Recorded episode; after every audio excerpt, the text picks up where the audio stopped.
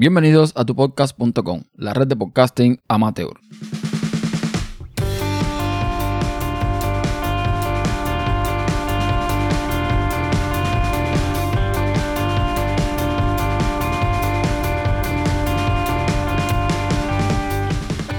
Hola a todos, soy Ernesto Acosta y doy la bienvenida a Tu Podcast, el podcast principal, el show principal de la red tupodcast.com, esta red que me he montado de podcasting amateurs. Y bueno, quiero empezar diciendo que he cambiado un poco la misión de este show. Y es que inicialmente la idea mía era pues mm, ofrecer información de actualizaciones con respecto a la red. O sea, los episodios que iba publicando, eh, no sé, cosas de la red en general, con el sitio web, con, los podcasts que se han ido añadiendo, etcétera, etcétera. Pero como no tengo ningún otro podcast ahora mismo que sea enfocado a esto que tanto nos gusta, a esto de podcasting, pues he decidido que este podcast también va a ser para hablar de podcasting. Entonces es posible que en algunos episodios solo sean actualizaciones o como en este de hoy, que sean temas también de podcast o podcasting. Quiero comenzar diciendo de que ya he recibido tres correos electrónicos por parte de Apple. Para el que no lo sepa, que creo que ya a esta altura todo el mundo lo sabe, pues Apple mandó eh, una serie de correos a, los, a las personas que usan eh, Podcast Connect o Apple Podcast o iTunes Podcast, no sé cómo es el nombre que tiene. Y eh, fueron tres correos, o sea, yo he recibido ya tres correos donde básicamente lo que nos están diciendo es, somos el directorio número uno de podcast y queremos que las cosas se publiquen de esta forma. ¿Qué pasa? Si bien he sabido que Apple ha tenido desatendido todo el directorio de podcast de iTunes desde hace mucho, mucho tiempo, están entrando al juego muchos competidores importantes. Estamos hablando primero que todo Google y segundo mm, compañías como Spotify. ¿Por qué Google? Porque Google, si bien no tiene una forma de gestionar los podcasts, o sea, sí tiene en Google Play Music, pero de forma general no tienes un, panel de control para gestionar tus podcasts. Tú publicas un podcast en cualquier plataforma, en cualquier lugar, el robot de Google sale a la búsqueda y se encuentra toda una serie de metadatos, RCS, etcétera, que tengan que ver con podcast, pues lo va a incluir en Google Podcast. Entonces, Apple está viendo de que la cosa está poniendo seria, de que le están dando más importancia todavía a los podcasts y ha querido ajustar un poco su directorio.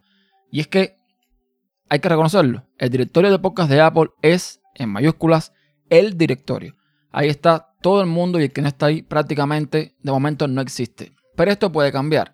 Si bien los podcasts del día de hoy todos buscan en Apple Podcast o en iTunes Podcast, es cierto que a lo mejor ya con Google en el terreno, con Spotify en el terreno, otras compañías que están eh, uniendo a todo esto de podcasting, es posible que estos podcasters ya solamente nos busquen en iTunes.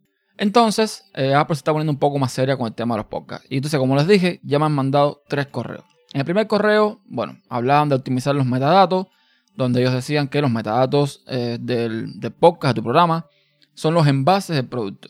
Incluyen todos los detalles sobre el programa, el título, el nombre del autor, la descripción, bla, bla, bla, bla. bla. O sea, toda la información que conlleva el audio que publicamos los metadatos de podcast con baja calidad pueden afectar a los nuevos envíos, o sea, los envíos que se vayan a hacer a Apple Podcast, así como los programas activos. O sea, que si tú tienes un programa activo ya en Apple Podcast y de alguna forma sigues enviando metadatos que no son los que ellos quieren que tú envíes, es posible que tu show se vea afectado. Entonces, te dan una serie de cosas que no debes hacer. Por ejemplo, no debes incluir eh, texto de marcador de posición de su proveedor de alejamiento. Por ejemplo, eh, descripciones como podcast por nombre del autor, nuevo webblog de podcast, eh, foto de portada proporcionada por nombre o la descripción va aquí. Eso no puede ir en las descripciones de los podcasts. Repetición verbal del título o nombre del autor en la descripción. Por ejemplo, Los turistas muy hambrientos de la autora María Sánchez y John Appleseed. Es decir, tú no puedes poner en el título y en la descripción ambos nombres al mismo tiempo. O sea, tú no puedes poner, por ejemplo, este es el podcast de Ernesto y en la descripción, en el podcast de Ernesto, no, no puedes ponerlo. No puedes incorporar contenido relevante o spam. Para ellos, por ejemplo, es mostrar títulos como Los turistas muy hambrientos, viajes, explorar, aprender o nombre de autores como Doctor María Sánchez, entrenador y entusiasta de los viajes. Y por último, que agregando números de episodios en los títulos Por ejemplo, eh, si ponemos, eh, no sé, el ejemplo que ponen ellos, The Very Hungry Tories episodio número 1 o episodios como 01 Broken Heirloom. Eso no debes ponerlo. Entonces, es un poco complicado, ¿no? Porque eh, yo al principio sí ponía números en los episodios de mis podcasts. Después, compartiendo con Yoyo, él me comentaba que eh, Emilcar había dicho que no se podía poner. Un, drama de eso. Yo le pregunté a Emilcar, Emilcar me dijo que efectivamente Apple no nos recomendaba y yo dejé de poner los números en los episodios. Pero es muy complicado no poner ciertas cosas en los títulos.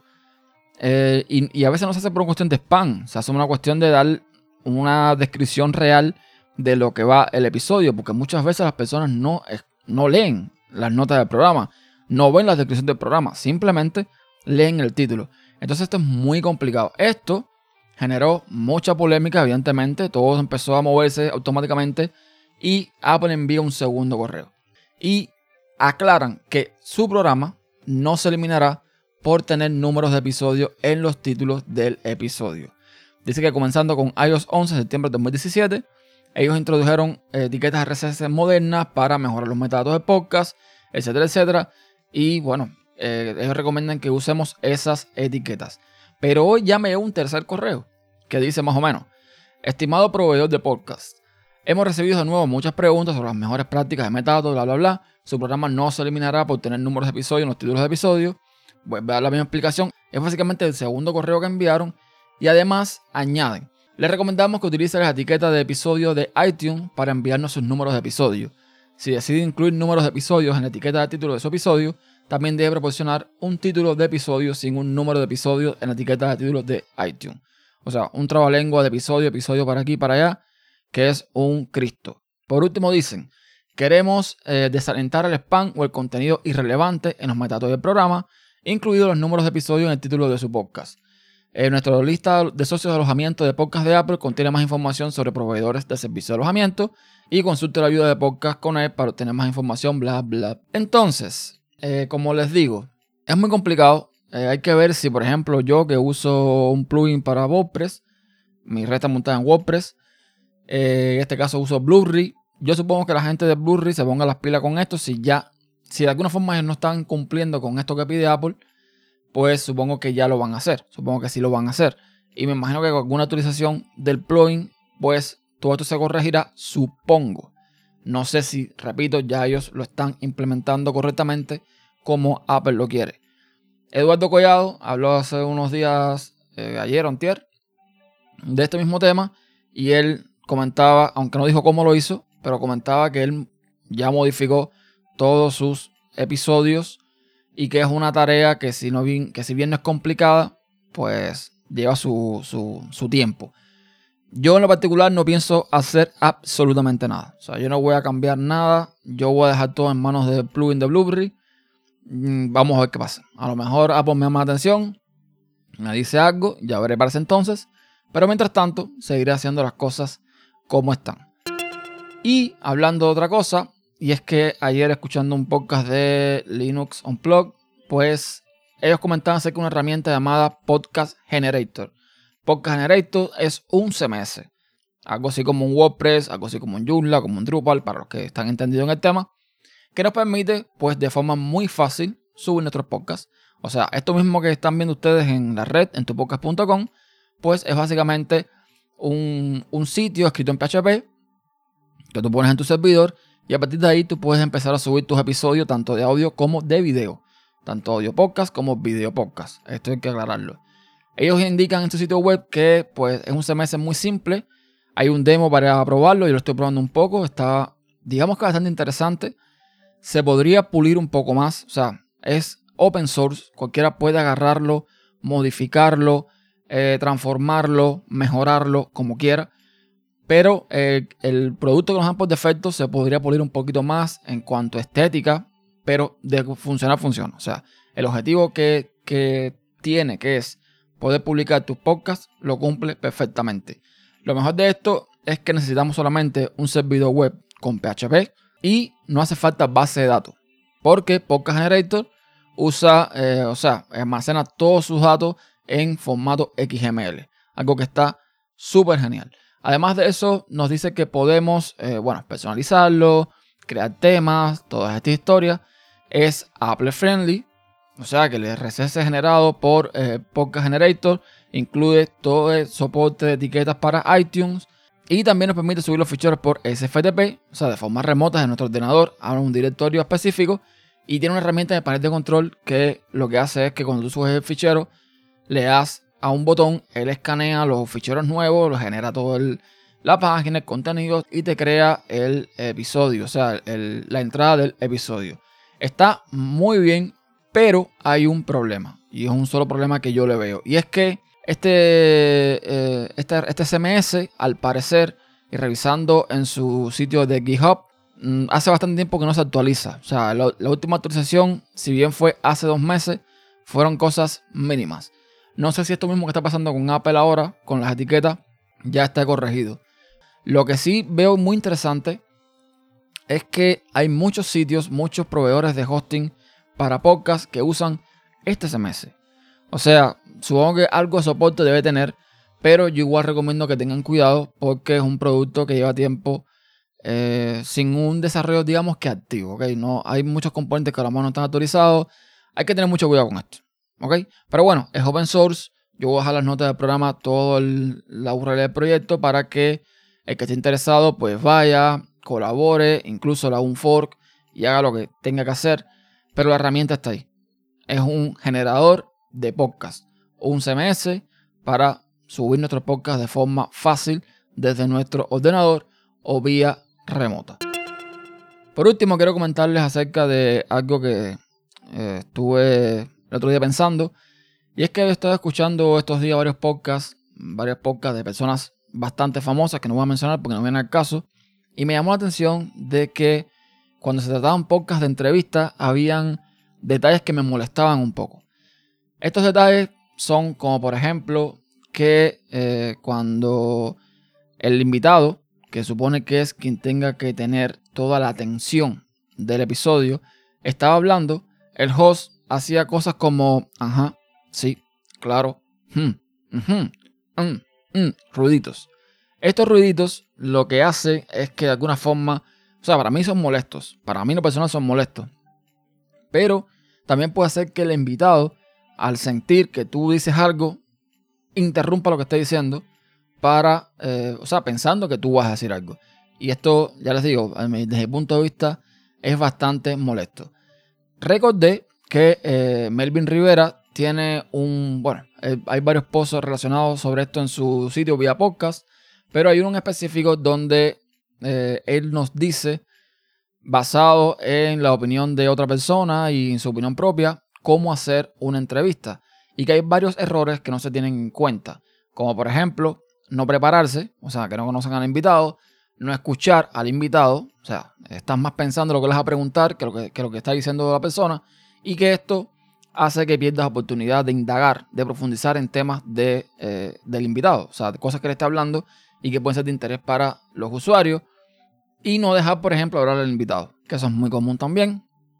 El host habla, habla, habla, habla, interrumpe todo el tiempo y el invitado pues eh, básicamente queda relegado a un segundo plano donde se supone que debería quedar en primero. O sea, yo también le voy a dejar las notas del programa, el enlace al, post y al audio de Melvin Rivera para que eh, escuchen estos tips que son muy muy interesantes a la hora de hacer eh, una entrevista. Lo que sí recomiendo siempre cuando estemos grabando con un invitado es tratar de grabar las pistas por separado.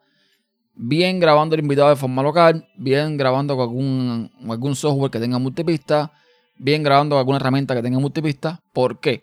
Porque a veces es verdad que esto de hacer gestos o de hacer sonidos, ruiditos, es algo que se nos escapa, es algo que hacemos de forma natural, ¿no? Cuando estamos asintiendo, por ejemplo, con la opinión de un invitado, a veces decimos, ajá, sí, cosas así y es normal. Pero al grabar de forma eh, diferente, al grabar de forma separada, tú puedes editar después, posteriormente eso y quitar todas esas partes donde tú como host dices sí, ajá, y eso lo puedes eliminar dejando solamente que la atención de todo el sonido venga por parte del invitado. Estas son algunas de las, bueno, las recomendaciones que yo doy Que yo no es que sea que tenga mucha experiencia, pero bueno, es partiendo de mi gusto y opinión personal. Muy bien. Y bueno, ya para terminar, vamos a hablar de las actualizaciones de tupodcast.com, porque para eso es este podcast. Primero, decir que tenemos un nuevo canal en YouTube donde estoy viendo algo súper interesante y es que los podcasts están teniendo muy buena aceptación. Estoy hablando que, por ejemplo, los tiempos en minutos, según las estadísticas de YouTube, eh, que las personas han escuchado los podcasts han incrementado un 808%. O sea, han, sido 106 minutos eh, más de lo normal. Las vistas han incrementado, se han incrementado eh, el tiempo de duración de la gente escuchando. Y me llama la atención de esto porque muchas personas, muchos, digamos, conservadores de podcast critican a YouTube como plataforma de podcasting y a mí en lo personal YouTube me está dando más resultados que el resto de las plataformas. O sea, me escuchan más en YouTube que en cualquier otro lugar, con lo cual estoy considerando muy seriamente, bueno, ya de hecho el canal de tu podcast está ahí, con todos los podcasts organizados en playlists, etcétera, etcétera. Pero eh, me da, me esto me da la idea de que eh, YouTube es una plataforma súper importante para difusión y por supuesto que lo vamos a seguir utilizando en tupodcast.com. Como otra novedad, anunciar que tenemos un nuevo podcast de tecnología. Eh, se llama eh, AFTP, que es un show protagonizado por mí, evidentemente, y por David Linari y Fabián Alexis.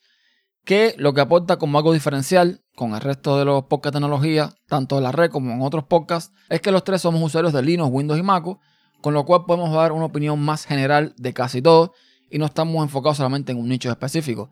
No solamente hablamos de MacOS o de Windows o de Linux, simplemente podemos hablar de las tres cosas. Y bueno, evidentemente también se pueden hablar de otros temas, que de hecho han salido, temas de diseño, temas de gadgets, temas de, bueno, mil cosas. Ya tenemos el primer capítulo publicado, el episodio piloto, donde hablamos del iPod Touch, de Akira y de cosas de Linux.